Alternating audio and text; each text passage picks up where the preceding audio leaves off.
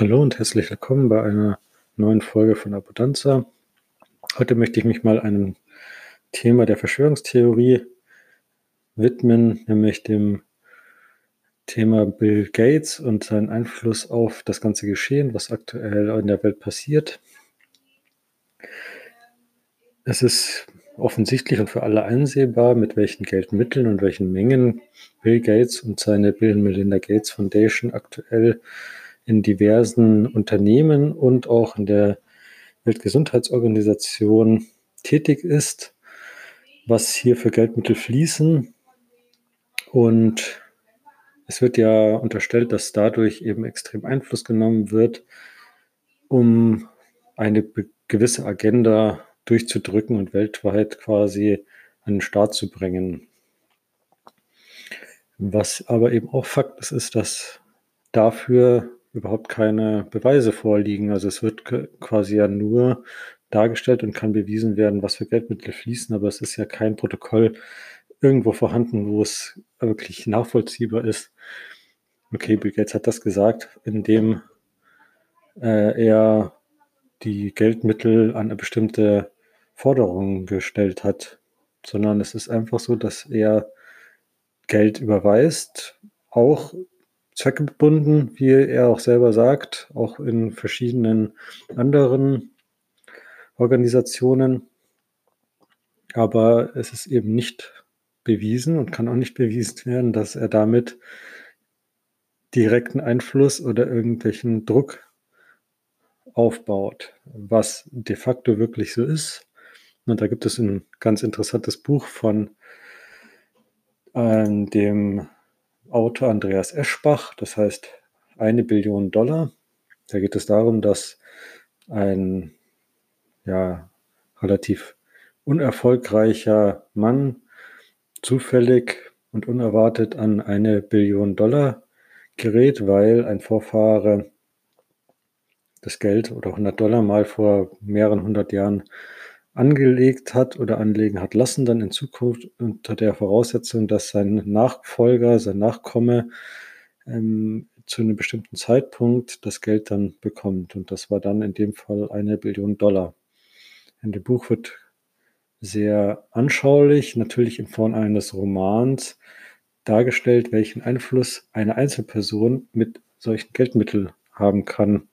Und auch Bill Gates, der zu den reichsten Menschen der Welt, oder nicht sogar der reichste Mensch der Welt ist, wenn man mal die ganzen Mittel, die in seinen jeweiligen selbst gegründeten Organisationen auch vorhanden sind, dazu rechnet, dann hat er einfach einen extremen Einfluss und kann damit das durchbekommen oder das wirklich auch beeinflussen, was er für richtig hält und was er sich vorstellt, wie die Welt zu funktionieren hat. Das ist sage ich mal, ein Fakt und das ist auf jeden Fall auch möglich. Was er aber auch wirklich im Schilde führt, hat er ja noch nie öffentlich gesagt. Er hat noch nie öffentlich gesagt, ja, ich will jetzt ähm, durch Impfung oder durch welche anderen Mittel die Welt dezimieren, dass er das mal gesagt hat, dass es sinnvoller wäre oder in seinen Augen erstrebenswert, dass die Weltpopulation auf 500 Millionen Menschen reduziert wird. Das stimmt. Und ja, ob das jetzt wirklich so gemacht wird oder nicht, oder das gerade der, der Plan ist, wird er uns wahrscheinlich dann auch überhaupt nicht mitteilen.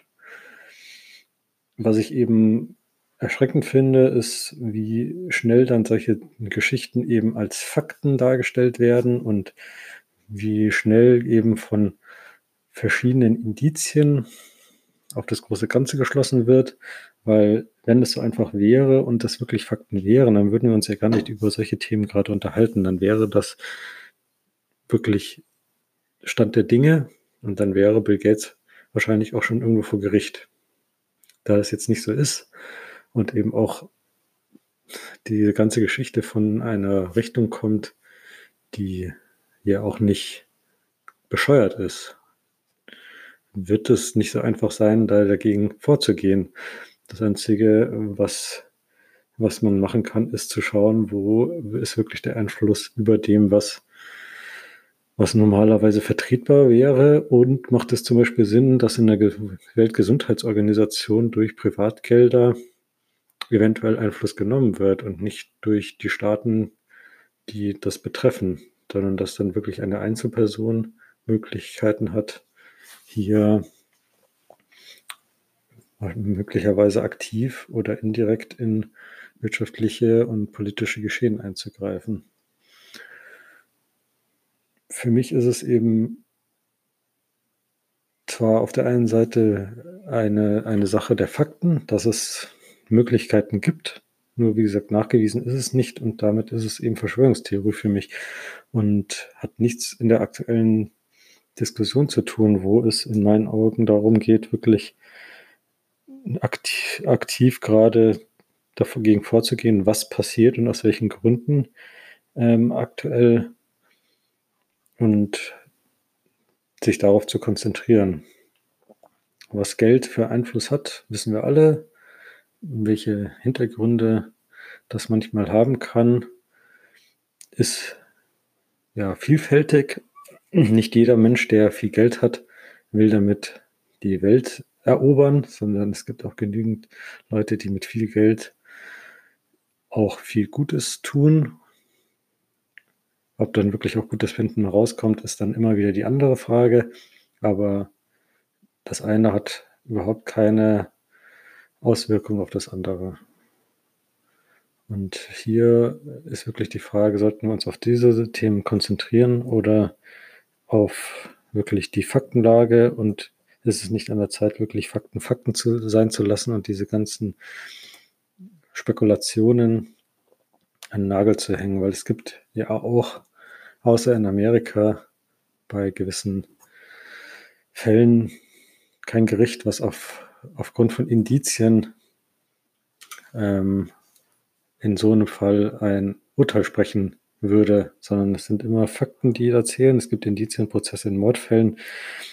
Unter anderem wäre das ja eins, ein, eine, ein Fall gewesen wie bei zum Beispiel O.J. Simpson damals. Aber in Fällen von, sag ich mal, Wirtschaftskriminalität zählen nun mal Fakten, die haben wir nicht. Also ist diese ganze Diskussion in meinen Augen völlig am Thema vorbei.